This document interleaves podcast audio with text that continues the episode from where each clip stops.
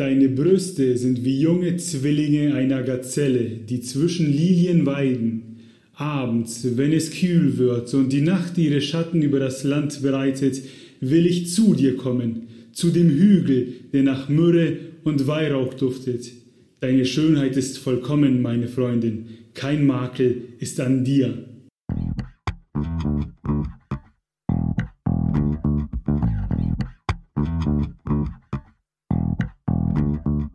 Herzlich willkommen zu Lesen und Lesen lassen, dem Bücher- und Schreibpodcast mit Martin und Maxe.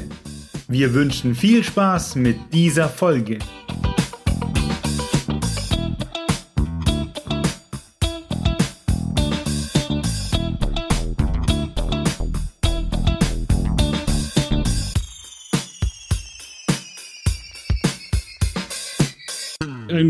Wunderschönes Zitat, Maxe, würde ich sagen. Ich sag dir nicht, woher es ist. Ich glaube, du weißt es schon. ich weiß es, weil es im Skript steht, aber wir werden jetzt gleich unsere Gästin befragen, ob die es auch weiß. Wir sind heute zu dritt, nämlich ähm, wir haben die Fanny zu Gast. Hallo. Hallöchen. Hallo. Schön wieder da zu sein. Immer gerne. Kannst du dir ausmalen, woher dieses wunderschöne Zitat kommt? Also irgendwas klingelt da mit diesen Gazellen und diesem Hügel nach Weihrauch und Myrrhe, aber ich habe keine Ahnung. Aber ich bin mir ziemlich sicher, dass es ein Mann geschrieben hat. Möchtest du einen Tipp abgeben oder soll ich es dir sagen? Irgendwas Klassisches. Irgend, irgendein, irgendwas Klassisches, glaube ich. Ziemlich klassisch, ja. ja, das ist so ziemlich das Klassischste, was man, was es sein kann.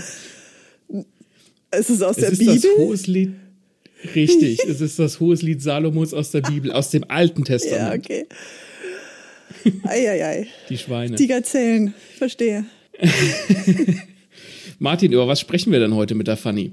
Äh, über den Hügel, der nach Myrrhe und Weihrauch duftet. Ähm, wir sprechen über das Thema Spice in Büchern. Nackte Tatsachen. Ich habe hier ganz schön viele Euphemismen stehen und ich hatte auch jetzt im Kopf, äh, dass das hier heute ein flotter Dreier ist. ähm, das ist das Thema. Und wir haben die Fanny tatsächlich, oder auf Anraten der Fanny, fangen wir gleich mit einem recht witzigen Thema an. Wir fangen am tiefen Ende des Beckens an. Äh, Becken. Und zwar. Den habe ich gar nicht, als ich das geschrieben habe, habe ich das gar nicht realisiert. Dafür bin ich ja da. ähm, Würstler verstecken, intimer Nahkampf, Stupé frisieren. Das sind Euphemismen. Wie sehr zieht sich deine Libido zurück, wenn wir sowas sagen oder wenn jemand sowas sagt oder wenn, wenn sowas in einem Buch steht? Das kommt immer drauf an. Wenn es ein, wenn's ein Comedy-Act sein soll, dann bin ich voll dabei. Wenn es in mir etwas auslösen soll, das mich anmacht, bin ich jetzt da nicht so auf der Seite, ähm, dass ich da lesen will, dass sich ein Höhlenforscher auf den Weg machte, um die Grotte zu erkunden. Es hat sicherlich seine Berechtigung, aber meiner Meinung nach nicht, wenn es irgendjemanden erregen soll. Also alles erregt irgendjemanden, aber so jetzt im Mainstream zu bleiben, wahrscheinlich eher nicht. Bei mir erregt es zumindest den Lachmuskel. Ja. Wobei auch Lachen und äh, Sex zusammengehört, das sehe ich definitiv. Aber wenn ich halt gerade Kopfkino an, wenn, wenn mein Kopfkino anspringen soll, was keine Karikaturen sind, dann muss es bei mir schon ein bisschen ernster sein. Also dir einen in die Rüstung römern ist nicht ernst genug. Äh, wie du vielleicht an meiner Reaktion merkst, nein. Ich habe mein Mikro die ganze Zeit darauf stumm, weil ich plötzlich intimer Nahkampf. ist der Wahnsinn. Das war ein guter Einstieg. Ja. Aber ich würde auch gern den Zuschauern verraten, wieso die Fanny überhaupt hier ist. Also nicht nur, weil sie Fanny heißt und Fanny ist, sondern weil sie mit That Fucking Bad eine, eine Spicy Romance geschrieben hat und damit auch äh, auf BookTok äh, Erfolge gefeiert hat. Und ähm, kannst du uns was zu dem Buch erzählen, bevor wir weiter in die Thematik vordringen? Das Buch war eine fixe Idee zuerst, weil ich eine Idee hatte, die oder einen, einen wilden Gedanken hatte, was würde denn passieren, wenn eine Frau eine Wette eingeht, ähm, in 14 Tagen mit 14 Männern zu schlafen. Und diese fixe Idee hat sich dann aber manifestiert, wie es so ist mit diesen Ideen. Sie ist mir dann nicht aus dem Kopf gegangen. Ich wollte sie wegschieben, sie hat sich nicht wegschieben lassen. Und dann hatte ich innerhalb von ein paar Stunden den Plot. Und dann habe ich das Ding geschrieben und jetzt ist es mein zweites Buch geworden. Wie lange hast du daran geschrieben? Äh, von November bis März mit Unterbrechungen. Ist trotzdem relativ schnell. Ja, ist ja auch ein kleines harmloses Buch. Also der Plot ist jetzt auch nicht irgendwie groß überraschend oder groß äh, verschachtelt oder so. Es gibt noch eine schöne Misscommunication-Geschichte dazwischen, die diese 14 Männer irgendwie zusammenhält und eine Rahmenhandlung gibt. Ähm, aber also man, man braucht es nicht schön reden. Es ist jetzt, also die Leute kommen nicht für die Handlung zu diesem Buch. Würdest du eine Altersempfehlung aussprechen? Ja, ab 16 würde ich sagen. Also das kommt natürlich immer drauf an, aber es ist, es ist sehr explizit, aber es ist nicht vulgär und es ist nicht ähm, dark oder toxisch oder was auch immer. Es ist viel Konsent, viel überlegen, was ist denn eigentlich guter Sex für mich und so. Deswegen würde ich sagen ab 16. Solche Beschreibungen, wie wir sie am Anfang, wo wir am Anfang jetzt drüber gelacht haben, die werden ja auch gern verwendet, um bestimmte Worte oder bestimmte Dinge nicht direkt anzusprechen. Meinst du, dass das auch von der eigenen Scham herrührt, dass Leute sich ja schämen, wenn sie sowas schreiben oder lesen? Definitiv. Ich glaube, das ist viel Anerzogenes, weil eben in der Gesellschaft nicht drüber gesprochen wird. Im Moment äh, beobachte ich sogar, dass es auch wieder in die entgegenteilige, äh, in die, in die gegenteilige Richtung geht, dass man wieder Brüder wird und ähm, sich auf in Anführungsstrichen alte Werte besinnt. Was ich aber für sehr, sehr schädlich im gesamtgesellschaftlichen Kontext sehe. Also klar, wenn sich jemand rein persönlich damit wohler fühlt, dann nicht direkt drüber zu sprechen, dann soll er das bitte gerne machen. Aber das mhm. gesamtgesellschaftlich zu schämen und in die dunkle Ecke, in das dunkle Schlafzimmer zu verbannen, halte ich für sehr gefährlich und für sehr, ja, schädlich. Du sagst, es ist auf dem es, es, es, ja, die Brüderie ist auf dem Vormarsch. Aber ist es nicht so, dass die Leute, die Leute in Anführungszeichen seit Jahren predigen, dass alles zu sehr sexualisiert wird? Das geht tatsächlich Hand in Hand.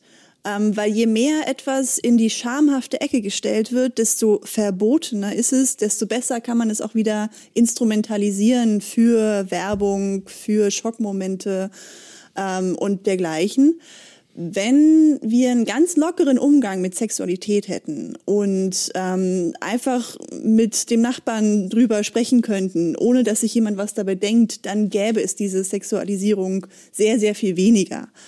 Und deswegen ist das immer, sind es immer zwei Extreme, die miteinander gehen. Wenn man da nicht drüber sprechen darf, wird es immer Leute geben, die das instrumentalisieren. Ich habe kurz eine ganz andere Frage, weil wie ihr Leute da draußen hört. Es geht äh, um Sex, Geschlechtsverkehr äh, in Gesellschaft und in Büchern. Und im Bookstagram liest man eben den Begriff Spice sehr häufig. Aber Spice ist kein Genre, sondern Spice beschreibt nur, dass es sexuelle Handlungen in den Büchern geht oder drehen sich bei Spice die Bücher um sexuelle Handlungen? Ähm, nicht unbedingt, genau. Also das ist, das kommt äh, drauf an. Es gibt ja auch mal diese Spice-Bewertungen, also wie viele Pfefferschoten man dem geben würde.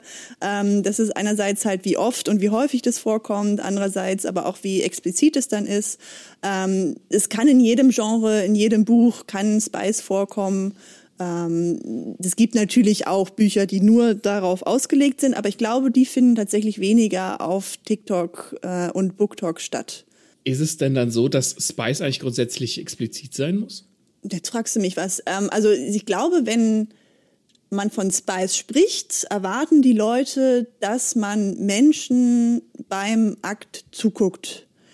Aber die Ausmaße dessen, sind natürlich sehr individuell. Aber wenn es jetzt jemand ist, also auf, auf ähm, Instagram kursiert zum Beispiel der Begriff Beautiful Spice. Das ist dann, man ist zwar dabei, aber es geht mehr um die Gefühle als um die tatsächlichen, um die tatsächlichen körperlichen Geschehnisse.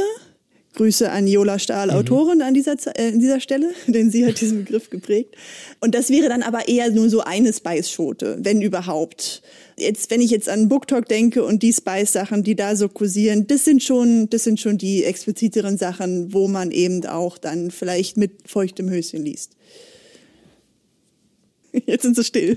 Ja. Stille. Ich habe ich- gerade überlegt, brauchen wir, äh, Max, die Frage ist, ob wir eine Altersempfehlung bei dieser Folge brauchen. Nein, Ähm, glaube ich nicht. Ich glaube nicht, dass ich glaube, äh, solange wir nicht ab 18 werden. Ähm, ich habe jetzt tatsächlich nur gefragt, gewartet, ob du die nächste Frage stellen willst, weil die da sehr gut reinpasst. Genau, das ist ja ein schöner Übergang, denn die Frage ist nämlich, wo ist dann die Schwelle zum Porno? Ab wann, wie soll ich sagen, ist es zu viel oder zu hart oder eben nicht mehr beautiful? Also zu viel oder zu hart ist eine sehr, sehr, sehr individuelle Sache. Das kann man nie so sagen. Wann generell die, die Grenze von Spicy Romance oder Spicy Romantasy oder was auch immer zu Porno ist, ist viel diskutiert und definieren auch verschiedene Gruppen anders. Ich für mich sehe das so, dass die Handlung eine Rolle spielt. Also wenn ich die Handlung rausnehmen würde, ergäbe dann alles noch Sinn oder nicht. Und das ist halt dieses Ding, also unterstützen diese Spice-Szenen die Handlung oder sind sie eigentlich nur da, um diesen, also, also, schwierig. unterstützen die Spice, Du du, Spice, unterstützen die Spice-Szenen die Handlung? Äh, nein, warte, anders. Ich muss nochmal anders anfangen. Es ist wirklich ein sehr viel diskutiertes Thema und es ist auch nicht so einfach zu sagen. Deswegen Lass will ich da, will ich da akkurat äh, formulieren.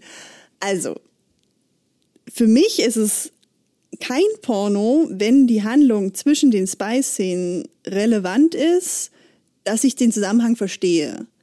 Das ist auch falsch.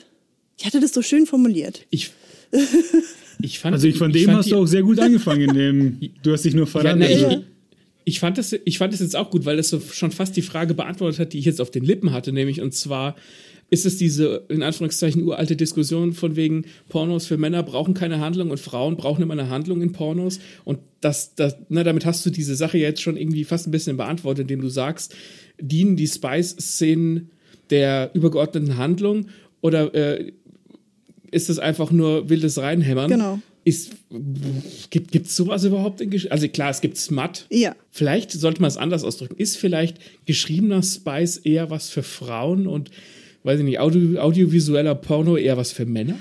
Könnte man das so definieren vielleicht? Also da kenne ich jetzt natürlich keine Studien dazu oder so. Das müsste man dann unterschreiben, äh, untersuchen. Aber ich würde jetzt mal sagen, dass es eher eine Sache der eigenen Vorlieben, als dass es jetzt irgendwie ähm, am Geschlecht festzumachen wäre. Ähm, ich kenne, ich habe auch mich schon, also jetzt im Zuge dieser Spicy Romance habe ich mich natürlich auch viel mit anderen Leuten darüber unterhalten, was ist sexy, was macht an oder so. Und ich habe halt auch mit einer geschrieben, die meinte, für sie macht das Visuelle gar nichts und sie kann von Worten aber, ähm, also Worte, die sie liest oder hört, kann sie sexuell erregt werden. Ähm, andere wiederum sagen, na ja, wenn ich jetzt aber erst ewig lesen muss, nee, ich will es einfach sehen. Und ich glaube nicht, dass das irgendwas mit dem, mit dem, mit dem Geschlecht zu tun hat. Und ich glaube auch nicht, dass das ausschlaggebend ist, ob es ein Porno ist oder nicht. Also wenn ich jetzt Bilder oder so dazu habe, ähm, weil das ist, geht ja darum, was will ich mit den Spice-Szenen erreichen. Natürlich, auch wenn ich jetzt ein Buch mit Handlung schreibe, will ich mit meinen Spice-Szenen erregen. Aber dieses Buch schreibe ich dann nicht für den schnellen Schuss, sondern für das Wegträumen in eine andere Welt. Und das mache ich bei einem Porno ja eher nicht. Sondern da geht's ja wirklich nur um dieses eine Ziel, ich will jetzt gerade geil werden und mich dann vielleicht auch erleichtern am Ende. Dein Buch ist ja jetzt draußen. Ähm, wie ist es? Ah, nee, ich, ich stelle die Frage anders. Oft ist es ja immer so, man hört es immer von den Leuten, oh, ich habe eine Sexszene geschrieben, oh, und wie ist das, wenn das meine Oma liest? Wie ist das, wenn das meine Eltern lesen? Ist das peinlich? Wie ist das bei dir? Fällt es dir einfach, versaute Szenen zu schreiben und rauszugeben? Also ich habe über mich gelernt im letzten Jahr, dass ich es liebe, versaute Szenen zu schreiben und auch über Sex zu reden, auch in der Öffentlichkeit stört mich das überhaupt nicht. Anderes Thema ist es, wenn meine Eltern ins Spiel kommen. Mein Vater ist ja irgendwann mal mit dem, mit dem Vorsatz angetreten, meine Bücher alle zu lesen. Ich habe ihm gesagt, Papa, mm, mm, mm, mm, mm, das nicht, bitte nicht. also abgesehen davon, dass es auch absolut nicht sein Genre ist, ist es so, nee, das sind so Sachen, die muss ich nie mit meinen Eltern besprechen. Mm, Das liegt aber ganz individuell an dem, Verhältnis, was ich zu meinen Eltern habe. Ähm, ich weiß ja, andere sprechen da auch mit ihren, wahrscheinlich also jeweils dann Töchter mit vorrangig Müttern und, und Söhne mit Vätern drüber. Ähm, das ist jetzt einfach bei uns in der Familie nicht so. Aber Grundsätzlich habe ich selber überhaupt kein Problem mit diesem Thema assoziiert zu werden, weil ich eben auch so in den letzten Jahren für mich festgestellt habe, ich bin sexpositiv, ich möchte die, die Scham davon nehmen.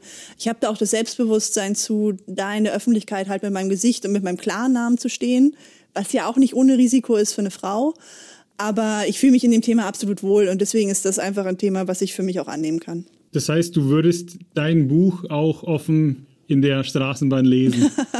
ja, ich glaube schon. Also ich weiß nicht, ob jetzt die, äh, mit welcher Intention ich dieses Buch lese, aber erstens ist das Cover sehr hübsch und jetzt auch nicht irgendwie ähm, ein Problem, das zu zeigen oder irgendwie, dass sich jemand, jemand anderes einen Anstoß daran finden könnte. Und wie ich dann darauf reagiere, ist ja dann auch mein Ding. Aber wenn es jemand sehen würde, dass ich irgendwie sowas lese und dann hinten auf dem Cover äh, liest 14 Männer in 14 Tagen, das würde mich absolut nicht stören. Ich meine, ich mache mich ja absolut öffentlich mit ähm, TikTok und äh, Instagram. Meine, mein eines TikTok zu diesem Buch haben 31.000 Menschen gesehen. Da kann ich mich auch in die Straßenbahn setzen. ich finde die Einstellung sehr gut, weil ich hatte das ewig mit Mangas. Ist ja halt jetzt nicht, nicht unbedingt das gleiche, aber ich hatte es mit Mangas und ich fand es lange Zeit komisch, Mangas in der U-Bahn mhm. zu lesen. Einfach, weil macht halt keiner, kennt man hier mhm. so nicht. Und irgendwann dachte ich mir, drauf geschissen, kann den Leuten doch wurscht sein, was ich lese. Ich tue doch niemandem was. ja. Also da, und es läuft ja aufs Gleiche hinaus. Ja, also da, da bin ich ein bisschen vorsichtiger, weil ich lese auch ähm, sehr gerne sehr explizite Mangas und Manhwas. Die lese ich aber nicht in der Öffentlichkeit, weil da habe ich keine Kontrolle, wer das noch sehen könnte. Und ich will nicht irgendwie jemandem hm. das unter die Nase reiben, der es vielleicht nicht sehen will. Bei einem Buch ist es eine größere Hürde mitzulesen oder dann ist es halt auch selber schuld. Aber so ein Bild sieht man schneller mal, ähm, was man dann vielleicht gar nicht will oder so. Deswegen mache ich das nicht in der Öffentlichkeit. Aber nicht, weil ich mich irgendwie dafür schämen würde, sondern weil ich einfach niemanden irgendwas unter die Nase reiben will, was er vielleicht gar nicht sehen will. Ich glaube, wo der Martin drauf hinaus wollte, ist dieses, du hast relativ schnell einen Stempel. Ja das ist halt dieses, ne, da sitzt einer in der U-Bahn oder liest einen Manga, ist sehr komisch. Mhm. Die Leute, die Mangas lesen, sind doch komisch. Mhm. Das ist doch, die sind doch diese Comics aus Japan. Und ich glaube, das ist schon auch, das schlägt in eine ähnliche Kerbe, ähm, wenn man jetzt, ich will jetzt nicht sagen, nicht dein Buch liest in der U-Bahn, sondern vielleicht was expliziteres. Mhm. Ich meine, Buchcover sind jetzt nicht so wahnsinnig, da wird dir jetzt nicht der Penis ins Gesicht gehalten. ja aber man denkt sich halt, öh, was soll die Leute denken, was sollen die Leute denken, was, was denken die sich, wenn die sehen, dass ich sowas lese? Und vielleicht war das damals auch vor zehn Jahren, roundabout, der Befreiungsschlag bei Fifty Shades of Grey, mhm. dass da so viele Leute im Mainstream das gelesen haben, weil das, es war jetzt nicht äh, wahnsinnig spicy im, im Vergleich zu dem, was es sonst gibt oder was man lesen kann. Aber es war so ein Befreiungsschlag für Leute, dass es okay war, das in der Öffentlichkeit zu lesen und auch dazu zu stehen. Ja, definitiv. Und es ist, das ist definitiv so. Also habe ich ja auch gerade schon gesagt, ich mache mich auch angreifbar, wenn ich als Frau für diese Themen stehe. Wie gesagt, mit meinem Klarnamen, jeder kann das googeln, jeder findet mich bei diesen Themen. Und das Ding ist, also die eine Sache ist halt, das irgendwie in der U-Bahn zu lesen oder so. Das ist eine, eine persönliche Sache, ob man sich diesem Urteil stellen will oder nicht wahrscheinlich wird es in den wenigsten Fällen so sein, dass dich jemand offen anspricht und sagt, so, was, was liest du da? Aber es gibt natürlich verurteilende Blicke oder ähm, komische Blicke in kleineren, also wenn man jetzt nicht gerade in Berlin lebt, dann gibt es sicherlich auch Gerede im Ort, so guck mal hier, die Tochter von Meyers, die hat hier so ein Schmuddelbuch gelesen. Das ist, also da würde ich niemanden verurteilen, wenn er sagt, so nee, das lieber nicht in der Öffentlichkeit, das ist was, was nur mich angeht. Ich will nicht, dass irgendjemand anders das weiß. Ähm, Gerade eben wegen dieses Shamings und dieses, dieser gesellschaftlichen Einstellung zu diesem ganzen Thema. Aber woher kommt das eigentlich? Also, ich, ich finde, ähm, ich ertappe mich auch manchmal bei, wie, ich bei, wie man bei Leuten manchmal voreingenommen ist, wenn die irgendwie, keine Ahnung, irgendwas anhaben, irgendwas haben, irgendwas machen, wo, wo man dann denkt, äh, ist der oder die komisch? Woher kommt das eigentlich? Weil im Prinzip du hast es ja gesagt, oder Martin hat es vorhin auch gesagt, es ist ja wurscht, was man liest. Und es sollte auch wurscht sein, was man anhat oder wie man aussieht. Aber trotzdem sind die Leute verurteilen, wenn auch unbewusst. Woher, weiß ich nicht, woher kommt das eigentlich? Warum sind wir so? Warum können wir damit nicht aufhören? Das ist, das ist jetzt aber ein sehr großes Fass, was du da aufmachst. Das ist der Mensch. Die Kurzfassung ist, der Mensch ist halt so. Langfassung ist wahrscheinlich irgendwas mit sozialem Druck, äh, Zugehörigkeit zu einer Gruppe, Abgrenzung und psychologischen Vorgängen. Martin, mach doch mal weiter. Das, ja, das, das wäre ein Riesenfass und ähm, das ist einmal das Umfeld, so wie man es quasi von den Älteren beigebracht bekommt und was man halt so als Kids feiert. Und bei uns war das sau viel Deutschrap und da nimmt man halt anderes Vokabular auf, als wie wenn man als Kind Metal hört oder so. Ähm, und das prägt sich. Und irgendwann wird man alt genug und wird dann entweder vernünftig oder wird die alten Werte nicht los. Mhm. Wäre jetzt meine Antwort, Maxi. Kannst du damit was anfangen? Ich kann damit was anfangen. Und ich glaube, wir sind alle drei unsere alten Werte so ein bisschen losgeworden. Das finde ich gut. Genau, weil was uns angeht, ähm, und jetzt kommt eine geniale Überleitung. Wir leben ja so ein Stück weit, also die Fanny vermutlich von uns am meisten, Sexpositivität. Und ich glaube, wenn man darüber spricht, muss man sich vielleicht nicht unbedingt mit King-Shaming befassen, aber man kann auch eben auch drüber sprechen. Und King, das ist so ein Wort, das habe ich in den letzten Jahren erst kennengelernt und bin mir nicht ganz sicher, ob ich weiß, was es heißt. Also die, die Definition, die offizielle kann ich dir jetzt auch nicht nennen, aber im Grunde ist es ein anderes Wort für Fetisch. Also einfach eine, eine, ein bestimmter Mechanismus oder ein, ein Muster, was jemanden anmacht. Also zum Beispiel, ich stehe auf, weiß ich nicht, Daddies oder ich stehe auf Füße oder ich stehe auf, also irgendein, irgend, irgendwas, was wiederkehrend, was ich weiß, ja, das macht mich an. Und findet sowas auch zum Beispiel in deinen Büchern statt? Definitiv. Ähm, also Was gibt's da so für Kings? Quasi, also wie gesagt, 14 Männer, 14 Tage und äh, jeder dieser Männer spricht einen an, also mindestens einen äh, unterschiedlichen King an. Also da habe ich den äh, Fitnesstrainer, der äh, Vic auf der Toilette verführt, schnell mal zwischendurch. Da gibt's die Zwillinge, die gemeinsam mit äh, Vic schlafen, die auch noch ihre Stiefbrüder sind. Ähm, da gibt's den Lieferjungen, da gibt's den Techniker, der nach Hause kommt. Darin gibt's dann natürlich auch immer noch kleinere Kings, äh, wie, weiß ich nicht, Dominanz oder äh, Mund zu halten oder naja, und alles, was es halt so gibt. Für mehr müsst ihr das Buch lesen. äh, also im Grunde, also, also man kann aus allem einen King machen. Ich kann auch sagen, mich äh, machen Wolken an und ich habe einen Wolkenking. Ist wahrscheinlich eher ungewöhnlich, aber man kann grundsätzlich aus allem einen King machen. Aus allem, was volljährig und einverstanden ist. Alles andere wäre illegal. Sehr gut. Glaubst du, dass sich auch ganz viele für ihre Vorlieben schämen? Ja, glaube ich, ganz, ganz doll, weil wir nicht drüber reden und man dann immer denkt, das gilt auch für alles, das gilt nicht nur für irgendwelche sexuellen Vorlieben, wenn man nicht drüber redet und denkt, man ist der Einzige, dann tendiert man, glaube ich, dazu, sich zu schämen und zu denken, irgendwas ist falsch mit mir. Gerade wenn wir eben das nicht thematisieren, dass es eigentlich ganz normal ist, also das, was, was man so von, von Sex in der Populärkultur sieht, sind ja eher so, es muss schön sein, ähm, es muss wohltuend sein, ästhetisch, aber Sex ist nicht immer ästhetisch. Und das ist auch okay. und deswegen glaube ich, dass man sich sowohl für seine Kings als auch für das, was vielleicht schief läuft, ähm, schämen kann. Wie sehr sollten wir dann eigentlich mit so, mit so Intimität umgehen? Also du sagst, ähm, äh, Sex ist nicht immer ästhetisch. Es ist jetzt aber auch nicht so, dass man äh, damit raus in die Welt geht und erzählt jedem auf der Straße, was man so im Bett getrieben hat weiß ich nicht, wie findet ihr, dass, dass man mit Geschlechtsverkehr und Intimität, also seiner eigenen Intimität sehr intim umgehen sollte? Oder wenn man jetzt vielleicht einen, einen, eine Vorliebe hat, die etwas ungewöhnlich ist, sollte man, sollte man das zurückhalten, weil man vielleicht auch deswegen verurteilt wird? Oder sollte man das frei raushauen? Salopp gesagt. Ich würde sagen, es kommt auf die Situation an, weil wenn ich in der U-Bahn zur Arbeit hocke und einer hockt sich mir gegenüber und fängt einfach an zu erzählen, obwohl ich ihn nicht kenne, wird mir das ehrlich gesagt weniger gefallen. Also ich finde schon, dass man drüber, immer drüber sprechen können sollte, worüber man sprechen möchte mit Familie und Freunden, halt im sicheren Kreis. Ähm, aber ich will es auch nicht unbedingt von jedem hören. Also ich weiß nicht, ob man das so pauschal sagen kann. So sprecht immer und jederzeit darüber, was euch am besten gefällt, weil keine Ahnung, man hat sofort Kopfkino oder was weiß ich, gibt Details, die man halt nicht über jeden wissen muss. Es sollte aber so oder so immer trotzdem genug Respekt und Höflichkeit von allen da sein, dass man es dann halt auch, wenn es einem vielleicht gerade nicht gefällt und man hört, dass man es halt abnickt oder ablächelt und nicht sofort verurteilt. ja. ja, das denke ich auch. Also, also einmal muss man das für sich selber entscheiden, mit wem man da was teilen will. Also wie ich meinte, ich habe überhaupt kein Problem darüber öffentlich zu reden, aber bei meinen Eltern gebe ich dann eher eine Vorwarnung so, nee, diese Inhalte solltet ihr jetzt vielleicht nicht von mir angucken.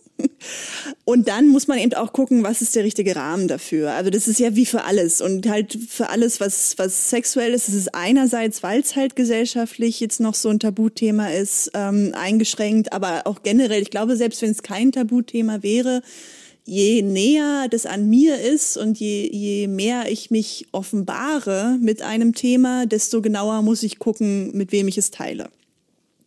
Und mit sexuellen Vorlieben und dem, was ich auch auslebe und was meine Fantasien sind, offenbare ich mich sehr, sehr doll. Und deswegen ist da nicht immer ein guter Rahmen. Ich würde aber immer dafür plädieren, sich eine, eine Community, einen Bekanntenkreis, einen Freundeskreis, Familie, was auch immer zu suchen, wo man sicher über solche Themen sprechen kann. Weil ich finde, dass es wichtig ist, dass wir uns auch da austauschen, weil es einerseits das schöner machen kann, weil ich mehr Wissen habe und andererseits macht es es auch sicherer, wenn ich mehr Wissen habe, weil ich weiß, was sind Grenzen, die okay sind, ähm, was muss ich aushalten in Anführungsstrichen. Äh, Disclaimer, gar nichts musst du aushalten und was, ähm, was ist überhaupt möglich sozusagen. Also ähm, es bereichert mein Leben sehr, offen mit Sex zu sein, aber ich gucke natürlich, was ich auch schon vorhin meinte mit dem Lesen in der in der Öffentlichkeit. Ich will niemandem irgendwas aufdrücken, was er nicht möchte. Und das ist auch ein ganz, ganz wichtiger Teil der Sexpositivität. Klar, offen zu sein, aber eben auch offen für ein Nein zu sein. Also zu wissen, das ist nichts, was jeder so gut findet. Sind Bücher, Spicy-Bücher wie deins oder andere vielleicht, dann gute Quellen, um sich da in Anführungszeichen weiterzubilden? Hm. Nicht per se. also ich würde sagen, mein Buch schon, weil es halt mit einem sehr sexpositiven Gedanken geschrieben wurde und es auch inhaltlich tatsächlich explizit aufgreift, was ist guter Sex, was muss überhaupt passieren, damit es Sex ist, Penetration, Intimität, was auch immer. Aber es gibt auch viele Smut- und Spice-Bücher, die halt, wie gesagt, Kings bedienen, die unreflektiert ähm, wahrscheinlich auch schocken und auch triggern können. Was an und für sich vollkommen in Ordnung ja. ist, wenn man das dann mit dem richtigen Mindset ja. liest. Ne? Genau, das ist alles völlig in Ordnung. Aber ich würde es jetzt nicht als Weiterbildung sehen, weil manche Sachen sollte man nur lesen, wenn man weiß, worauf man sich einlässt. ähm, und dann eben auch reflektiert damit umgehen kann. Also jetzt weiß ich nicht, in Richtung Weiterbildung denke ich jetzt auch vielleicht ein 16-Jähriger, der wissen will, wie, wie geht denn Sex, dem würde ich auch nicht sagen, guck Pornos, weil das ist nicht die Realität.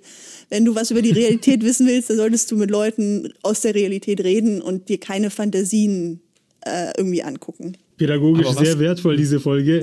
ja. ja.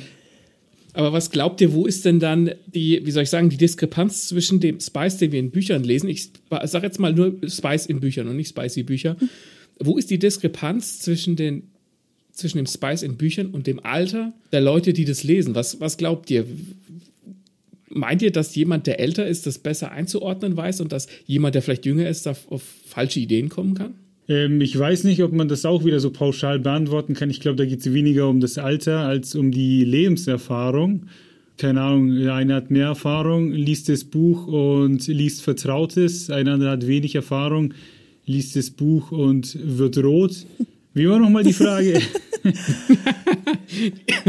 die Diskrepanz zwischen Spice in Büchern und den, ja, wie soll ich sagen, das geistige Alter der Leute oder die geistige Reife der Leute, die das lesen kann sowas auch im, im, im falschen, kann man es auch in den falschen Hals kriegen. Vielleicht so, so. Ja, dann, dann war mein Ansatz eigentlich nicht schlecht, aber ich würde jetzt trotzdem dann einfach an die Fanny übergeben. Du kannst bestimmt äh, wunderbar ergänzen. Ja, das, aber ich würde dann genau mit dir mitgehen. Also das ist klar, das Alter gibt eine Tendenz vor, weil ich mit 16 halt einfach weniger Erfahrungen habe, die ich dagegen legen kann, als wenn ich jetzt 35 bin. Aber ich kann auch mit 35 noch komplett Jungfrau und nie in einer Beziehung gewesen sein und das eigentlich nur aus Büchern kennen und so. Deswegen würde ich es nicht absolut am Alter festmachen, aber es hat ja einen Grund, warum viele Inhalte ab 18 sind und sowas alles. Das ist ja auch ähm, wissenschaftlich gebackupt, dass sich da junge Gehirne sehr viel einfacher beeinflussen lassen als ältere und sowas alles. Ähm, aber ja, es kommt auf die eigenen Erfahrungen, auf die eigene Reflektiertheit und auf die eigene Reife an. Ähm, und mit Teenager und so, da sind halt auch die, äh, die Aufsichtspersonen gefragt, das zu steuern und da auch gegebenenfalls das auszuwerten, falls man es doch mal gelesen hat oder irgendwie sowas. Ich glaube nicht, dass irgendwas irreversiblen Schaden anrichten kann, wenn man es einmal tut.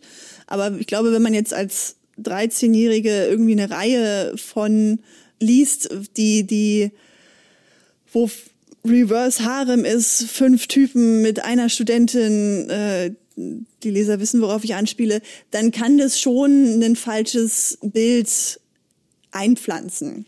Deswegen muss man da vorsichtig sein und auch ehrlich zu sich selbst sein. Und das können auch Teenager wahrscheinlich noch nicht so gut wie reifere Menschen. Hättest du aus dem Stegreif ein, zwei spicy Bücher für uns, die du so lockerflockig jedem empfehlen würdest, um sich mit dem, ja, wie soll ich sagen, mit dem Geschlecht, ja nicht mit dem Geschlechtsverkehr, ich will, ich will die Leute nicht aufklären, sondern ich will die Leute was erleben lassen. So, wie soll ich sagen, so seichte Unterhaltung, aber schön portioniert ähm, uns empfehlen kannst. Ähm, das ist also mein Buch. äh, aber auch das, die Reihe von Poppy Lamour, FIG heißt die, F-I-G, wie die Feige. Ähm, das ist auch im Self-Publishing erschienen. Die ist sehr wertschätzend und sehr divers, queer, ähm, auch in Richtung Kings. Ich glaube, es geht auch in Richtung BDSM ähm, und aber eben alles auf eine auf eine sehr sexpositive, schöne Art. Wertschätzend finde ich schön. Das ist ein Begriff, den ich weniger häufig lese, wenn ich so solche Bücher google, sage ich mal, Erotikliteratur.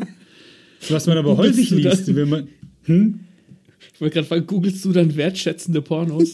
ja, genau. Ja. Äh, ich suche Bücher über Geschlechtsverkehr und wie heißt's? Na, ähm, ah, jetzt fällt mir der Begriff nicht ein. Egal. So der Witz dahin. ja. Was ich auf jeden Fall häufig lese, wenn ich mich über Bücher informiere, ähm, dann sind das Tit Namen von Autorinnen. Hm. Das ist ja nicht nur gefühlt, sondern auch, glaube ich, tatsächlich die Mehrheit ähm, Spicy Romance Bücher schreiben. Warum glaubst du, ist das so? Dürfen Männer sowas nicht schreiben? Männer dürfen das schreiben, aber ich glaube, also gerade so Spicy Romance ist ein Genre, was für cis-hetero-Männer in der Gesellschaft nicht geht. Also jetzt rein plakativ gesagt. Ähm, das ist, da müssten sie sich rechtfertigen, wenn sie sowas schreiben oder lesen. Ähm, ich persönlich fände es aber super spannend, auch eine Spicy Romance, eine, eine hetero oder eine, eine queere Spicy Romance aus männlicher Sicht zu lesen, weil ich da auch eher die Autorinnen kenne. Wenn man jetzt mal in die Amazon Erotik Bestsellerlisten guckt, bin ich mir sehr sicher, dass da auch viele Männer dabei sind. Aber das ist das, das läuft nicht und das Spicy Romance, das sind dann tatsächlich schon die, die reinen Pornos, wo es nur ums reine Rumvögeln geht. Und die sind, also ich habe jetzt da nichts selber gelesen. Es gibt aber einen sehr coolen äh, Twitter-Blue Sky-Account, ähm, Disaster Erotik. Der, der, der Mensch, der dahinter steht, liest Erotik und teilt die Stilblüten aus diesen Geschichten, damit wir es nicht lesen müssen. Und das ist schon, das ist schon teilweise sehr witzig. Und da sind wir dann auch wieder im Bereich Lustgrotte und äh, Hügel, die nach Myrrhe riechen und sowas alles. Das ist, fühlt sich für mich jetzt nicht so wertschätzend an, ohne dass ich jetzt einen Gesamtüberblick hätte. Aber tatsächlich ist das ein Genre, also Spicy Romance, was von Frauen für Frauen geschrieben wird. Weswegen es auch sehr vielen Vorurteilen und sehr viel Geringschätzung begegnet. Du hast eben gesagt, dass wenn man in die äh, Erotik-Bestsellerlisten bei, bei Amazon gucken würde, dass da auch Männer drin sind und hast das aber auch gleich gesetzt mit, das ist wahrscheinlich Porno. Warum? Ist es bei Männern automatisch Porno? Es ist, wie gesagt, ich habe da keinen hundertprozentigen Gesamtüberblick. Aber was ich so sehe an Covern und äh, Titeln, das spricht schon eine sehr deutliche Sprache ähm, wenn da eine, eine, ein männlicher Name noch dazu mit draufsteht. Das heißt ja auch nicht, dass es tatsächlich Männer sind. Es kann auch gut sein, dass das geschlossene Pseudonyme mhm. sind von Frauen, weil es einfach erwartet wird, dass Männer so etwas schreiben. Das kann auch ein Marketing-Ding sein. Deswegen kann ich da gar nicht so eine endgültige Aussage treffen. Und dieser, dieser Erotik-Kategorie ist nun mal auch dafür und für diese Bücher. Deswegen ist es auch nicht es ist auch nicht schlimm oder ich finde auch Pornos und auch nicht wertschätzende erotische Literatur per se nicht schlimm. Aber ich glaube, die wertschätzenden, würde ich denken, kommt eher aus Frauensicht. Man spricht da immer von dem Male Gaze, also wenn man das auf Deutsch übersetzen würde, äh, durch die Brille eines Mannes sehen. Glaubst du, du hast eben gesagt, Männer würden wahrscheinlich eher verurteilt werden, wenn sie Spicy Romance Bücher lesen oder schreiben würden. Warum ist das so? Warum ist es bei Frauen eher anerkannt als bei Männern? Weil im selben Atemzug hast du gesagt, das, könnten dann, das könnte anhand der Titel und anhand der Cover auch eher Porno sein. Also das sind ja schon recht, selbst wenn du es nicht definitiv sagen kannst, sind das schon recht starke äh, Eingrenzungen oder Hinweise. Mal Schubladen. Ja. Warum, warum ist das für Frauen scheinbar so viel einfacher als für Männer? Weil die, ja. weil die männliche Sexualität sehr doll mit Dominanz, also das ist jetzt natürlich keine umfassende äh, Erklärung dafür, aber die männliche Sexualität ist sehr doll mit Dominanz, mit Performance und mit ich nehme mir, was ich will, verbunden. Und wir kennen es alle, wenn jemand ähm, nett ist zu einer Frau, dann ist er gleich ein Schlappschwanz, weil er sich nicht nimmt, was er will und sowas alles in die Richtung. Und wenn ich dann auch noch äh, Sex lese, wofür noch oder wo noch eine Liebesgeschichte drumherum gestrickt ist, also auch normale Romances. Wie viele Männer lesen normale Romances oder tun es öffentlich und geben es zu? Ähm, das sind ja auch nicht so viele. Ist ja schon, ist ja schon ein Problem sozusagen. Weiß ich nicht, Männer, die Liebesfilme gucken oder sowas. Da wird sich ja auch eher lustig drüber gemacht in der Popkultur. Und deswegen ist es, glaube ich, auch so, ja, wenn ich, wenn ich wertschätzend über Sex rede, dann, dann bist du kein richtiger Mann. Sozusagen. Also das halt, hängt alles mit dem Patriar patriarchalischen Männerbild zusammen, ähm, was genauso schädlich für Frauen wie für Männer, wie für alle Geschlechter ist. Ich glaube, ich spreche da für uns beide, Martin, wenn ich sage, dass wir uns da nicht dazu zählen. ich sage nur Folge 34 Romance. Ähm, da steckt ein bisschen, da steckt viel in der Folge von dem, was die Fanny gerade gesagt hat im Anschluss gerne anhören.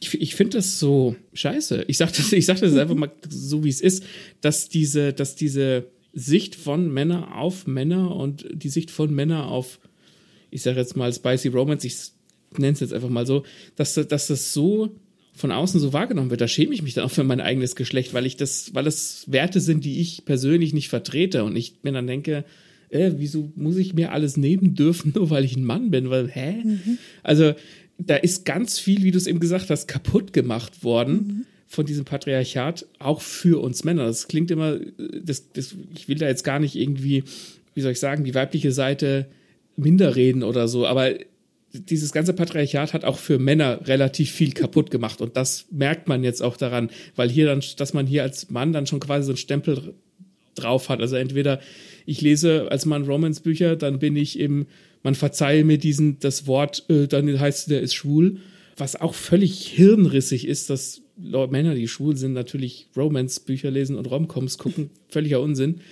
Oder aber du bist, du, du keine Ahnung, du, du, du musst dir, wie ich es eben gesagt habe, musst dir nehmen, was, was du willst und das muss Porno sein und das muss geil sein. Das ist, es scheint immer nur diese beiden Sachen zu geben und ich finde das scheiße. Ja. Und da kann es eben auch helfen, tatsächlich über Sexualität zu sprechen und halt nicht über einen, äh, die alte, voll geile Euter, die gerade vorbeigekommen ist, sondern auch unter Männern offen drüber zu sprechen, wie es sich anfühlt, wie, wie was gut ist und was vielleicht auch mal manchmal nicht funktioniert oder so. Das ist ja eines der größten Stigmata, Stig, Stigma äh, ist ja ähm, Erektionsstörungen zum Beispiel. Weil wenn du das irgendwie sagst, du kriegst hm. keinen mehr hoch, dann äh, du kriegst keinen mehr hoch, du bist kein richtiger Mann und sowas alles. Das würde so viel Druck rausnehmen, wenn man da immer einen Kreis hätte oder wenn es normal wäre, einen Kreis zu haben, in dem man sich austauschen kann darüber. Wo auch immer der ist, das kann sich ja jeder selber raussuchen. Aber wenn es, wenn es normal ist, darüber zu reden.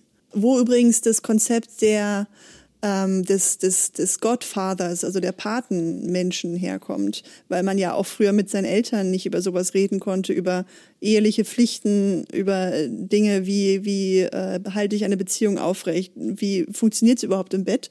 Und dann die, die Patentante und der Patenonkel haben diesen Part übernommen und die Menschen da auch aufgeklärt und durchgeführt und sowas in mhm. die Richtung. Ähm, und es wäre doch voll cool, wenn wir sowas heute auch hätten, wenn es einfach eine anerkannte gesellschaftliche Stellung gibt von Menschen, die sagen so, ey, wenn du da mit deinen engsten Leuten nicht drüber reden kannst, dann komm zu mir und wir, wir machen das. Also quasi der, der persönliche Domian. du hast den Schnipsel, Martin. Ja, ich überlege nur, gibt es sowas nicht? Vielleicht, vielleicht wird es aber auch einfach nur zu wenig kommuniziert oder ist es wieder leider dasselbe Problem, dass sich Leute halt schämen oder nicht trauen, hinzugehen? Aber ich würde wetten, dass wenn man es googelt, dann findet man was. Ja, ja sicherlich. So Selbsthilfegruppen. Ja, ja genau. da gibt es sicherlich auch. Aber es gibt jetzt, ich meine, es gibt jetzt nicht so was wie äh, wie eine Instanz, die einfach gesellschaftlich anerkannt ist. ist so, das ist halt so, das bleibt so in der Familie. Klar, man hat irgendwie in der Schule noch Aufklärung, die halt aber auch sehr abhängig ist von der Lehrperson, die da nun vorne steht. Und sonst gibt es natürlich so Organisationen, auch wie Pro Familia und keine Ahnung was, also ganz, ganz viele Sachen, wo man eben auch Hilfe kriegt und die auch Unterlagen äh, rausgeben und Gynäkologen und keine Ahnung. Aber es gibt jetzt nicht so eine, so eine Institu institutionalisierte so Instanz, äh, vielleicht auch einfach ähm, informell, also jetzt gar nicht irgendwie ein Amt oder sowas, sondern halt einfach der Onkel hat halt in der Familie diesen, diesen Part. Oder wie gesagt, du hast halt einen Patenonkel, wo du hingehen kannst, eine Patentante oder sowas. Weil das wird ja, das ist ja, also einerseits wird es ja auch liberaler und äh, man sieht auch mehr ähm, andere Lebensrealitäten und, und äh, die queeren Lebensrealitäten werden mehr da. Dadurch wird es aber auch unübersichtlicher. Ähm, und durch mehr Information im Internet wird es auch nicht automatisch besser. Also das hilft natürlich sehr vielen, aber es kann auch verwirren. Und deswegen braucht man einfach Leute im Umfeld, die das vielleicht zusammen mit einem lernen oder die es schon gelernt haben und es für dich einordnen können. Heißt, Vorurteile machen Angst. Können wir zusammenfassen? das definitiv, ja. Vorteile und zu viel uneingeordnetes Wissen macht auch Angst oder kann auch Angst machen. Bleiben wir bei dem Begriff Vorurteil, denn meinst du, die meisten Leute, die Spice schreiben, müssen mit dem Vorteil kämpfen oder warum kämpfen die mit dem Vorurteil, dass sie nur billigen Schund produzieren? Weil, ja, da kommt dann wieder ins Spiel. Ich glaube, weil Menschen Angst haben aus verschiedenen Gründen. Also einerseits sind sie dann konfrontiert mit ihrer eigenen Scham. Und wenn sie das aber als billigen Schund abstempeln, dann brauchen sie sich damit nicht zu beschäftigen weil dann dann ist es ja alles dann ist es ja alles schmutzig. Ähm, das ist ja nichts wo ich meine eigenen Grenzen erweitern müsste weil die sind ja im Unrecht.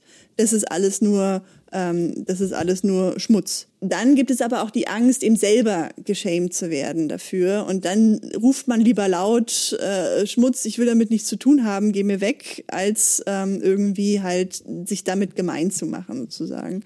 Es kommt auch alles von dieser Scham und von dem dem Tabu die, die das, das Thema umgibt. Sehr schön. Ja, wie es halt auch oft mit anderen Sachen so ist. Ne? Sobald ja. die Leute sich mit irgendwas damit beschäftigen müssen, lehnen sie es lieber ab, weil es halt einfacher ist und die bequemere Position ist. Genau. Jetzt ist es ja so, dass, wenn wir von billigem Schund sprechen, Groschenromane haben ihren Namen ja nicht umsonst. und die gibt es ja auch schon seit vielen hundert Jahren. Das, ich meine, Hand aufs Herz, im Prinzip sind viele dieser Bücher, Romance-Bücher, die heute produziert werden, auch Groschenromane. Mhm. Warum schafft es Romance nicht, von diesem Stigmata wegzukommen? Da stellst du heute die ganz großen Fragen, ey. Äh, ich wollte ja, nur ein die, bisschen die stehen übrigens Lust. alle nicht, die, die stehen nicht im Skript. Ich, ich challenge dich hier. Ich, ich wollte nur ein bisschen über Lustgrotten sprechen. nee, ja, äh, Warum? Weil, also das ist, wie gesagt, ich kann nie abschließ, äh, abschließende Antworten geben, weil das sind alles sehr große Themen. Aber auf alle Fälle ist es dieses, dieses einerseits halt diese Charme, die generell mit dem mit dem Thema zu tun hat, wenn es ein bisschen spiciger wird, aber auch generell so Liebe, ähm, dass es auch als Schund und als Schnulze bezeichnet wird und so. Das ist auch ähm, ganz oft, weil es halt weiblich konnotierte Themen sind und die gerne reflexartig abgewertet werden. Weil eine Frau, die sich sicher ist in ihren Wünschen, in ihren Gelüsten, in ihren Sehnsüchten, stellt Ansprüche. Und das ist ganz schön unbequem fürs Patriarchat, was ein, am liebsten eine Frau will, die die Klappe hält und einfach tut, was ihr gesagt wird. Ja, Punkt. Ja, ich stimme dir zu, aber jetzt pass auf. Es ist ja nicht so, dass dieser, das, äh, um, um mal von diesem psychologischen Aspekt wegzukommen, es ist ja nicht so, als wäre dieses Stigmata umsonst da. Es ist ja auch oft so, dass solche Romance-Bücher oftmals sehr seichte Unterhaltung sind und einfach nicht gut. Wie spielt das mit rein? Weil es ist ja nicht von der Hand zu weisen. Ja, aber die Frage ist ja, ist es, also erstens, ja, was heißt nicht gut? Ich meine, das aus einem literarischen Standpunkt kann man das sicher sagen oder aus einem schriftstellerisch-handwerklichen Standpunkt.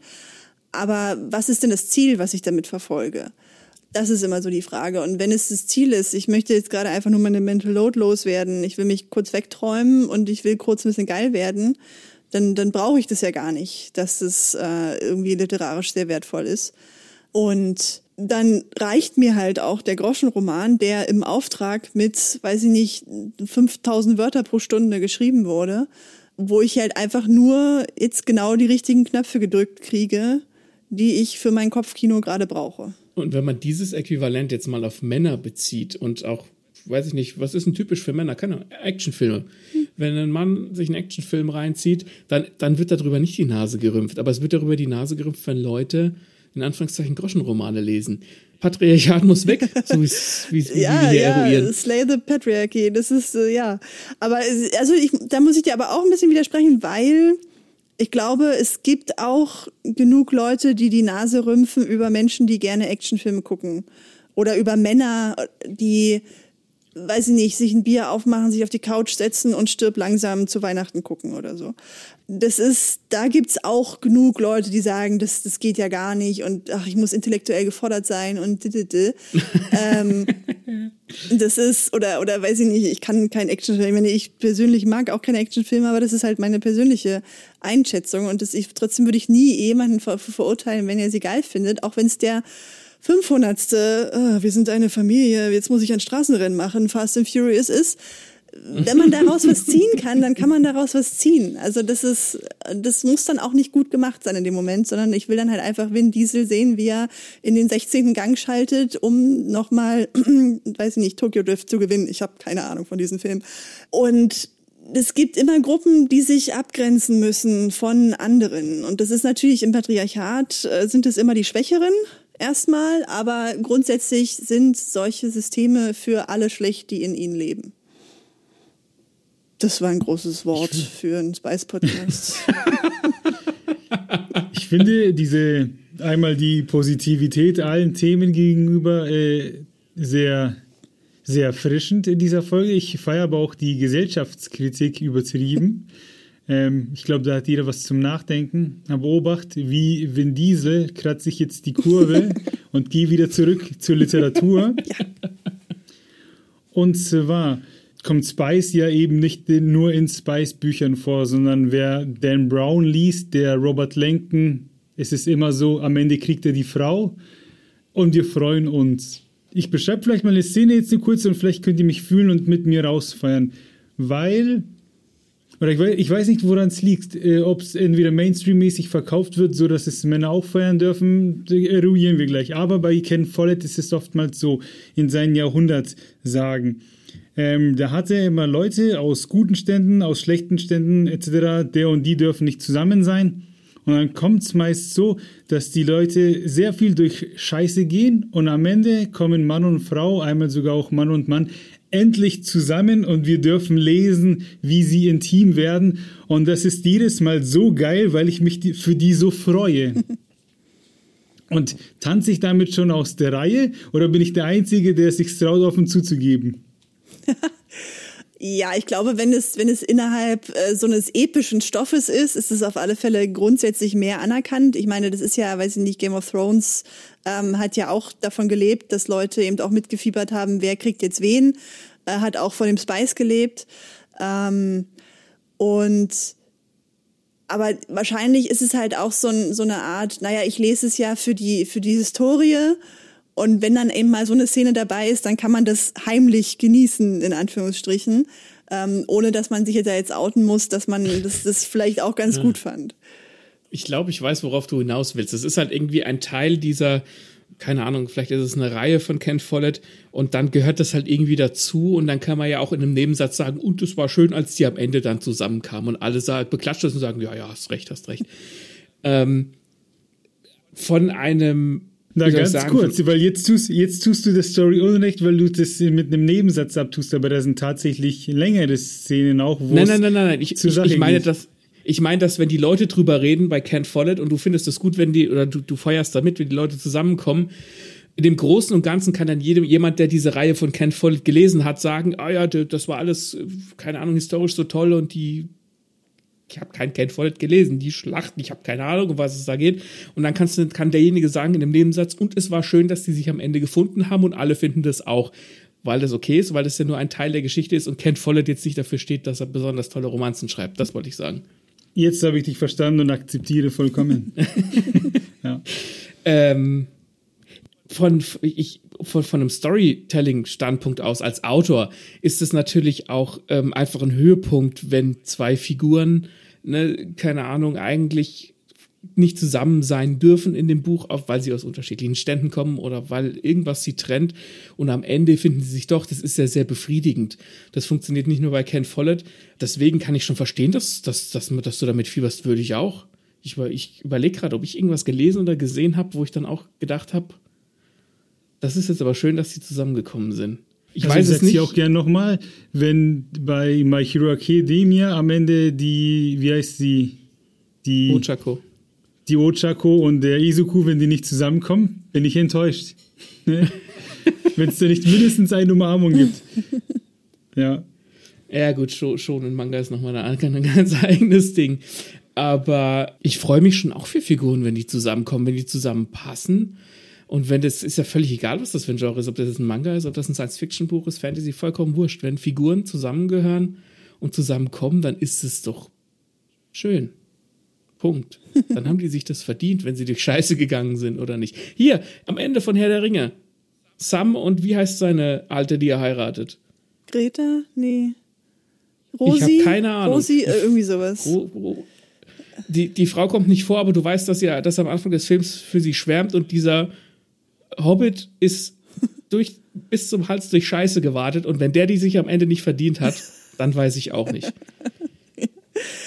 Hat aber natürlich jetzt wieder so so ein unschönen Nebengeschmack. Also ich weiß, dass du das nicht so meinst, aber so, ja, hier der Held hat die Welt gerettet und jetzt kriegt er natürlich auch noch die Frau am Ende und sie liegt ihm zu Füßen. Ich weiß, dass du das aus dem storytellerischen Aspekt meinst, aber ähm, hat halt auch wieder so ein, so ein, man hat gejagt, man haut äh, Frau mit Keule auf den Kopf und äh, zieht sie in die Höhle am Ende.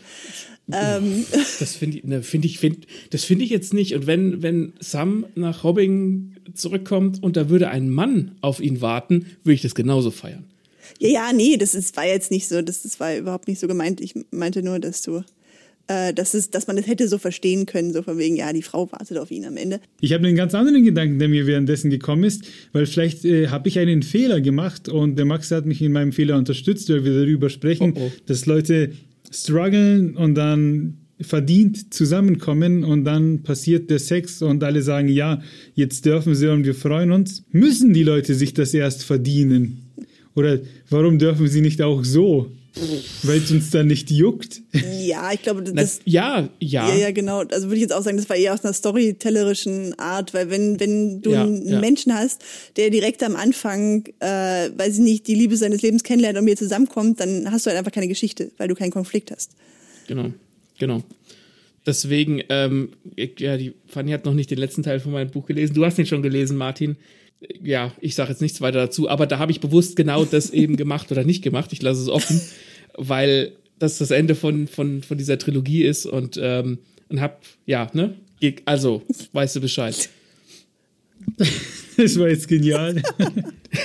Ja, also aus der Storytelling-Sicht macht es natürlich, ergibt Sinn und deswegen hast du auch bei Ken Follett die Faust in den Himmel gereckt und hast Hurra oder Hussa gerufen, weil die eben viel Scheiße gemacht ha durchgemacht haben und sie sollten nicht füreinander sein und finden sich halt doch. Und das lässt sich halt quasi runter subtrahieren auf, auf die Story Arcs, äh, auf die Character Arcs, die die beiden haben. Und das ist dann schon so gemacht, dass du dich am Ende gut fühlst. Und das soll ja auch so sein.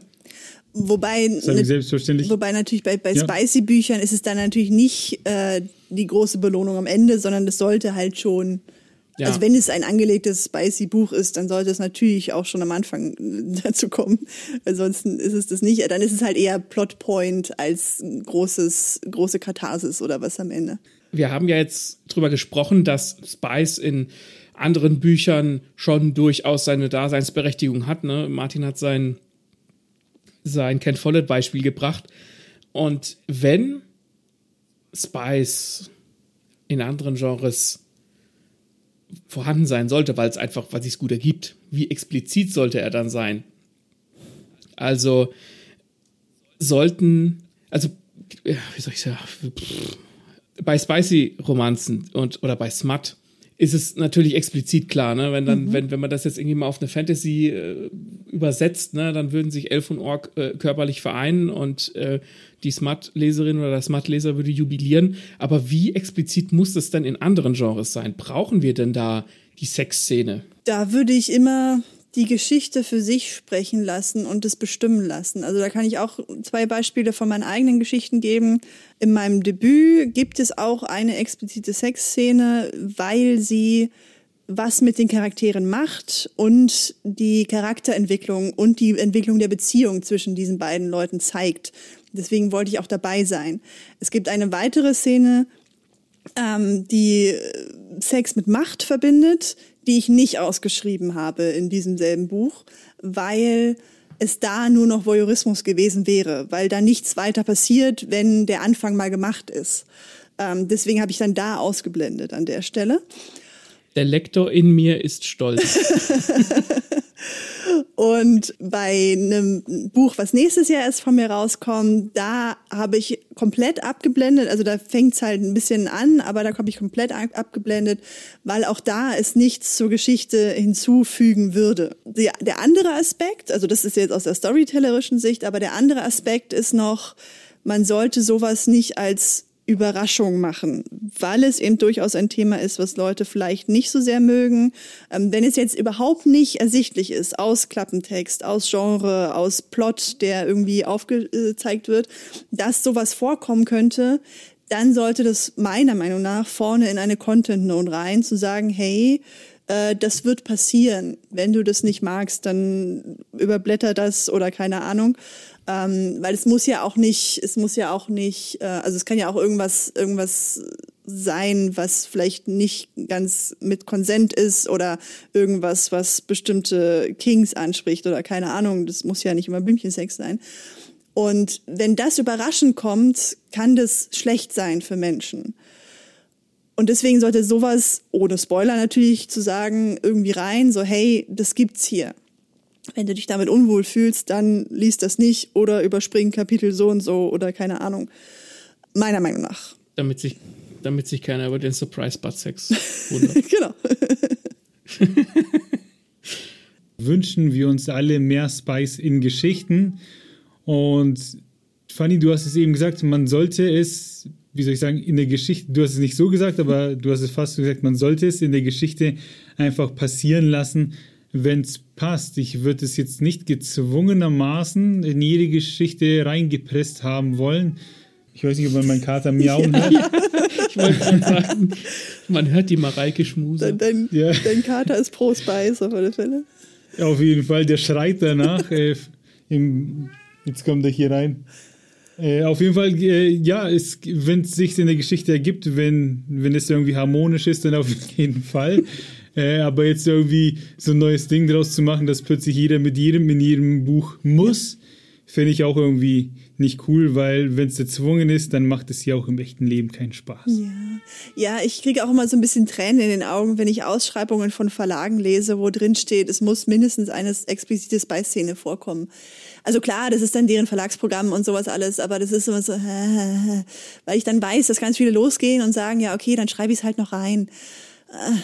Und das ist, das ist, also ich bin, ich bin generell Mensch. Ich sage, wir müssen offener darüber reden. Es muss enttabuisiert werden. Es kann gerne äh, auch öfter angesprochen werden in einer wertschätzenden und offenen Art und Weise. Weniger in diesem sexualisierten, was man ja alle Nase lang sieht. Aber ähm, gerade in Büchern sollte man da nicht irgendeinem Trend hinterherjuckeln, nur weil das gerade auf BookTalk gut ankommt oder so weil wenn man es nicht selber nicht mag, dann schreibt man es auch nicht gut. Und dann kann man es auch lassen. Maxi, nur noch du fehlst. Äh, ja, im Prinzip ist meine, meine Antwort dieselbe wie bei euch. Wenn es irgendwie dazu passt, ne, zu den Character Arcs, wir hatten jetzt, wir hatten über Ken Follett gesprochen, immer gerne. Ich habe überhaupt rein gar nichts gegen, gegen Spice. Es sollte sich nicht erzwungen fühlen und es sollte nicht drin sein, ähm, auch nicht das, wie soll ich sagen, des Autors oder der Autorin will, ne? Nur weil man jetzt gerne vielleicht Spice liest oder gern was Spiciges schreiben möchte, sollte man das nicht rein zum mhm. Selbstzweck ins Buch reinschreiben. Es muss immer eine, äh, einen Zweck erfüllen. Ja. Wie im wahren Leben ja auch. Es muss immer einen Zweck erfüllen. Unsere Liste ist durchgearbeitet. Ich will nicht lügen, am Anfang habe ich fünf Minuten gebraucht, um mich von dem intimen Nahkampf zu erholen. Ich muss immer noch lachen. so bescheuert. ähm, auf jeden Fall, Fanny, vielen Dank, dass du da warst. Ähm, wir sind ziemlich abgedriftet. Ja. Eigentlich soll es ja in unserem Podcast primär um Bücher gehen, aber das war ziemlich geil, das Ganze nochmal gesellschaftlich zu hinterfragen. Denn wenn sich die Gesellschaft wandelt, dann wandelt sich ja auch vielleicht der Büchermarkt und der Umgang mit allem, ähm, deswegen ist es schon immer wieder cool abzudriften und äh, Sachen zu reflektieren. Du hast ein Buch draußen. Sag uns doch nochmal genau, wie es heißt und wo man es findet und wo man dich findet. Ähm, das Buch heißt That Fucking Bad. Das findet man als E-Book auf Amazon in Episoden und als Taschenbuch überall, wo es Bücher gibt. Nur nicht in Buchläden, aber hey, und ansonsten findet man mich auf Instagram und TikTok, ab und zu auf Twitch, aber das ist eher hobbymäßig. Ähm, unter meinem Klarnamen Fanny Remus könnt ihr mich da sehen. Ihr könnt mich auch googeln und dann meine Webseite finden und da allerdings anklicken, die ihr so finden könnt. Und ich glaube, ich kann die Bombe platzen lassen, ja doch, weil Between Cracks ist ja schon draußen. Mhm. Wenn ihr euch jetzt, also zum Release dieser Folge. Und wenn ihr euch da draußen jetzt denkt, hey, die drei, die harmonieren ja richtig geil miteinander, dann solltet ihr euch das Buch Between Cracks kaufen. Denn dort findet man uns nämlich alle drei zusammen mit fünf anderen Autorinnen. Nur so als kleinen Tipp. Und wenn ich jetzt gerade drüber nachdenke, all unsere Geschichten haben auch durchaus ein bisschen Spice. Manche mehr, manche weniger, aber es kommt in allen, ja. es wird in allen thematisiert. Spielt eine Rolle. Ha. Das hätten wir uns abgesprochen. Aha. Da schließt sich der Kreis. Titel deines Sextapes. Ähm, so, gut, um das Niveau hochzuhalten, ähm, wie das Ganze sich der jetzt. Stammbaum nicht schließt. Gehen wir in den Team-Nahkampf über und Maxi, wann kommt die nächste Folge? Die nächste Folge kommt am 27. Dezember und das wird unsere Jahresabschlussfolge sein. Da werden wir auch noch ein bisschen über Between Cracks, unsere Anthologie, sprechen, wo wir und die Fanny ähm, Teil sind, äh, wie das so abgelaufen ist. Und wir sprechen über die Highlights des Jahres. Genau. Und bis dahin bedanken wir uns natürlich bei euch auch fürs Zuhören und würden uns freuen über Feedback auf allen Plattformen, wo es uns eben gibt: Instagram, Facebook, YouTube, ähm, Amazon Music, Apple Podcasts, Spotify, auf jeden Fall bei Spotify Sterne äh, reinballern. Ich freue mich da jedes Mal ultra. Und ich freue mich auch ultra, wenn wir uns beim nächsten Mal wieder hören. Ne? Bis denn. Ciao. Tschüss. Bye, bye. Ich war im Oktober auf Kreta. Und wir sind aus Kreta zurückgekommen, meine Frau und ich. Und wir haben es drei Jahre lang verhindert, aber dann haben wir Corona gekriegt. Also sind wir zwei Wochen zu Hause gelegen und äh, das war über Halloween. Und meine Frau ist die mag es gerne äh, spooky im Oktober und sie hätte gerne einen Horrorfilm geguckt oder irgendwas Gruseliges, also habe auf Amazon mal geguckt. Und da gibt es eine Serie, eine deutsche Serie, die nennt sich Die Geisterakten. Und das sind vier, fünf, sechs Leute, die gehen mit der Kamera und mit so, auch mit so Infrarotkameras und mit so Geräten, wo du mit ne, über Radiowellen mit Geistern reden kannst, in Anführungszeichen, an so Lost Places und an so, äh, ja, an solche Orte und äh, versuchen dann mit Geistern Kontakt aufzunehmen. Und ich weiß nicht, wie es euch geht. Ich bin jetzt kein, kein leichtgläubiger Mensch. Also ich, ihr beide kennt mich. Ich bin sehr pragmatisch. Aber ich möchte schon durchaus glauben, dass es sowas wie, wie Geister gibt. Ich glaube nicht wirklich dran, aber ich bin, ich gebe denen den Benefit of the doubt. Und weil das tatsächlich so ein bisschen amateurhaft gemacht ist und nicht so amerikanisch, ne, so auf, wow, da war irgendein Orb auf dem Bild zu sehen, sondern weil die sich auch selbst hinterfragen und weil das so ein bisschen deutsch nüchtern ist und amateurhaft, und weil diese Wand fehlt von, ich weiß, das ist, dass das jetzt nicht gefaked ist, weil das ist kein Film oder das ist keine Serie, finde find ich das so spooky und so auch so ein bisschen gemütlich. Und das war so, wir haben so eine Woche auf der Couch verbracht, im Prinzip zwei, eineinhalb Wochen. Und da war das genau richtig, um zum Abschalten, weil das so ein bisschen gruselig war und doch ganz nett. Das war die Empfehlung für die Zuhörer da draußen. Wenn ihr auf sowas steht, komplett geil, kann ich sehr empfehlen. Die haben auch schon eine relativ große Fanbase. Die beiden männlichen äh, Teil, also die, die da, die, die das halt machen, die beiden Männer, die werden auch geschippt, habe ich, hab ich tatsächlich eruiert. Ich schipp die auch, weil ich die toll finde. Das war jetzt der, ne, der Zusammenhang zur Folge. Was werden jetzt ist meine geschippt? Geschippt. Ja. Also wenn halt Charaktere werden miteinander geschippt, wenn man halt will, dass die zusammenkommen. Weil die, Verstehst weil du, das passiert? Ein Also, Relationship sind. genau. Also sowas wie Harry und äh, Draco. Aber ich will, achso, sie werden von der Community Ja. geschippt und Genau. nicht innerhalb der Serie. Ich dachte mir so, hä, ich dachte, die schauen Lost Places an. Jetzt kommt der Romance irgendwie mit rein und die kommen Nein, nein, nein, zusammen. nein, die, die, die, die, Leute, die, die Leute schippen die anscheinend. Wir haben gestern ein Interview angeguckt mit denen, wo die selbst Witze drüber gemacht haben, dass die Fans die halt so schippen. Und die sind auch beide. Der eine ist halt, halt so, keine Ahnung, der ist halt so ein bisschen ernster, ne? Das ist so der, der Chef, der ist, ich sag jetzt mal, so in unserem Alter und der ist ganz nett. Und der andere ist aber, ich sage immer, der ist eine absolute Legende, weil der hat von nix Schiss. Der hockt sich mit seinem fucking Portal irgendwo in den Bunker ins letzte Eck und spricht mit Geistern. Ich würde mir, ich würde mir bis zum Hals einscheißen, ich bin ganz ehrlich. Und der ist halt einfach, der ist immer freundlich, der bedankt sich immer, wenn die Geister ihm antworten. Der ist total geil, der Typ. Muss ich kurz ich ausfeiern. Schluss machen, das war richtig emotional, habe ich gefeiert. ja. Ich wollte euch eigentlich noch fragen, ob ihr an Geister glaubt. Das machst du hier die nächste so. große Frage auf. Was ist denn das hier? Ja, Podcast ja, so eine Anekdote kann Fragen. noch mal länger sein. Also ich habe da eine Antwort Oder- drauf. Ich auch, Oder aber von mir aus so, so ans, ans Jenseits von mir aus. Ja. So muss jetzt nicht Geister Also sein. ich bin, ich bin Agnostikerin. Das heißt, dass ich glaube, dass es eine Art Spiritualität gibt, etwas, etwas Höheres oder anderes als den Menschen, was der Mensch aber nicht begreifen kann. Vielleicht noch nicht, aber wahrscheinlich nie. Ähm, deswegen kann ich es absolut nicht ausschließen, dass es in Anführungsstrichen Geister oder irgendeine Spiritualität gibt. Und ich glaube auch sehr daran, ähm, dass der Mensch mehr ist als nur dieser eine Punkt in diesem einen Leben. Also das, das ist klar, wir haben Körper und so, aber dass da auch noch mehr drin steckt, was vielleicht sogar den Körper überleben kann und äh, mehrere Leben durchlebt oder so. Also das ist jetzt schon sehr konkret. Aber grundsätzlich bin ich da äh, auf der Seite der Leute, die sagen, da ist noch mehr als das, was wir gerade begreifen. Und ich fände es auch sehr, sehr anmaßend zu sagen, wir können mit unserem menschlichen Verstand alles verstehen, was da draußen vor sich geht. Das war eine sehr erwachsene Antwort und jetzt komme ich mit meinem Scheiß. Und zwar würde ich so beantworten, dass ich eher, also ich gehe wieder zurück auf Maxes Serie und ich glaube nicht an Geister. Zu 90 Prozent, 10 Prozent sind, dass ich trotzdem Angst habe, wenn, mir, wenn ich mir solche Serien anschaue, wie der Max sie beschrieben hat. Und diese Ungewissheit, weil ich es nicht beweisen kann. Und Ja. auf D-Max kommt es, glaube ich, auch öfter so, so Lost Places, aber dann natürlich so aufgesetzt, wie du es beschrieben hast. Jetzt miaust die Katze schon wieder, weil sie Gespenster sieht.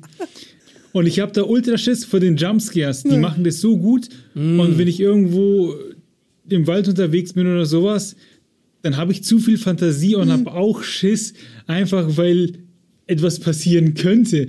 auch wenn ich nicht daran glaube. Das ist Ja. eine sehr gute Antwort. Ich glaube, das trifft für mich auch zu. Diese, es, es, es ist tatsächlich, bei dieser Serie ist es so, die, da sind da dauernd Folgen auch schon mal zwei, zweieinhalb oder drei Stunden. Da passiert auch gar nicht so arg viel, aber das gibt einem das Gefühl, als wäre man mit dabei. Und wenn die dann da halt vor diesem Portal, nennen sie dieses Gerät, sitzen und so Radiowellen abfangen und dann halt so Fragen stellen, wie bist du hier gestorben? Und dann kommt irgendwie eine Antwort, irgendwas mit Hölle oder Dämon oder sowas. Und du sitzt da und denkst dir so, ja, das ist jetzt schon irgendwie ein bisschen gruselig, ne? Das ist schon, dadurch, es gibt da keine Jumpscares und die wiederholen Sachen auch mal, wenn man irgendwas sieht oder was hört. Aber es ist so dieses, da war was. Und das ist so, aber so spooky, aber schön spooky. Das ist, ich, ich, ich mag sowas eigentlich auch. Ich habe früher sowas viel geguckt, aber ich habe es mir abgewöhnt, weil ich dann abends im Bett liege und mich nicht traue, auf Toilette zu gehen, weil es einfach dunkel ist und mein Kopf noch ganz andere Sachen aus diesen Dingen macht, die ich da gesehen habe. Und dann habe ich viel zu viel Schiss. Und deswegen habe ich mir das abgewöhnt, das anzugucken, weil ich einfach, meine Fantasie ist zu krass. Dann lies niemals nie Junji Ito. Okay.